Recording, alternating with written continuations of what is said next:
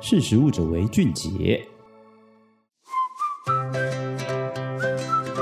Hello，各位听众朋友，大家好，欢迎收听《识食物者为俊杰》，我是玉婷。你知道吗？现在台湾市售的天然奶油呢，其实多数都是从国外进口的。那既然我们进口了这么多的奶油，会不会有人想说，诶，台湾也有酪农业啊，也有这么多的鲜奶，为什么不去做奶油呢？其实呢，这个这样子一个概念呢，是我们要回推到到底我们的这些鹿农业生产出来的这些生乳都用到哪里去？根据实例统计呢，这十年间呢，台湾人平均饮用鲜乳的饮用量呢，已经从每年的这个十六公斤上升到二十一点二公斤，需求量非常非常的高，甚至随着这个咖啡市场越来越扩大，哈，这个拿铁用量也非常的大。所以其实呢，国内的生乳大多都是拿来直接喝，然后很少拿来作为像起司啊、优格这样的乳制品。所以在台湾，我们买到的这些乳制品呢，多数都是从国外进口的。那虽然呢，也已经有部分的小牧场呢，或者是单一牧场，他们想要做自己国产的优格或者是相关的产品，国产的这个奶油呢，倒还是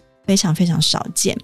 现在呢，就有一间品牌呢，叫做这个俊鼎食品，那是台湾第一家使用本土乳源制造国产奶油的奶油厂。那我觉得这个蛮值得鼓励的哈，因为其实呢，这五个创办人呢，他们是来自于高雄，那他们看到自己高雄的家乡这些酪农业呢，其实非常的辛苦。那如果冬季有剩乳的话呢，这些乳源如果这个大厂不收去，然后就可能会浪费掉。所以他们就秉持着一个想要帮助产业的一个初心哈，然后想要去建造一家奶油工厂。那其实这样子的过程当中并不简单哦，因为毕竟台湾并没有任何的奶油工厂的一个模式可以去让他们参考，所以其实他们也经过非常久的一个努力，然后去学习这个欧洲的发酵奶油的传统技术，再去自行研发，甚至呢也因为经费有限呢。没办法进口国外的机器，所以自己来制造机器的时候呢，也发现说，哎，制造出来的奶油好像质地不够细致，然后形状也不够漂亮等等。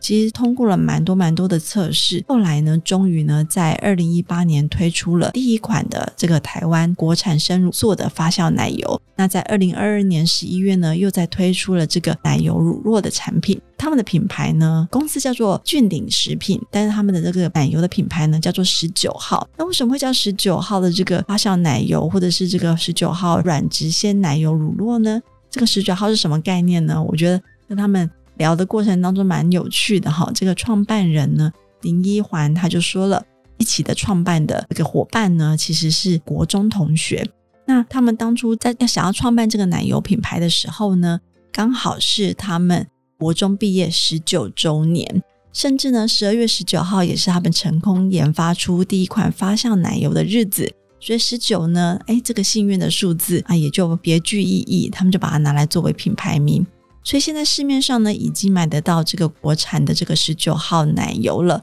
然后它的通路呢，无论是在家乐福啦，或者是一些食品材料行，都可以买得到。那到底这个口感怎么样呢？其实我们如果使用进口的奶油的话呢，你会发现它的质地比较硬，因为它毕竟经过长途的运输，然后冷冻的过程当中，所以其实呢，新鲜度呢，它当然可以保存很久啦。可是新鲜度总是没有我们在国产来的那么的好。那以新鲜的这个生乳来去制作的话呢，除了它能够使用的是在地牧场供应二十四小时之内的原料来去做这个奶油之外呢，啊，它也可以来去配合我们国内的业者来去把它的这个甜度啦、酸度啦、这个软质的质地呢，来去做不同的这个克制化的操作。所以其实呢。也有蛮多的烘焙业者开始在使用这个国产的奶油来去制作不同的产品。那以他们的这些分享来讲的话呢，会发现说，诶，这个十九号发酵奶油以及奶油乳酪，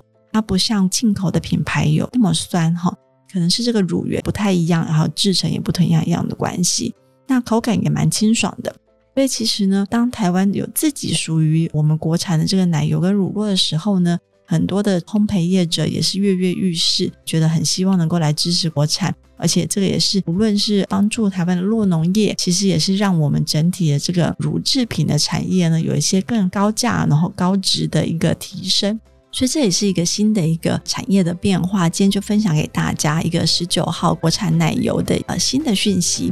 那如果你有机会想要自己做做饼干或蛋糕的话呢，也可以到这个家乐福啦，或者是食品材料行问看看，或者是在电商上面他们都有贩售哦。那今天就跟大家分享到这边，下次见，拜拜。识食物者为俊杰。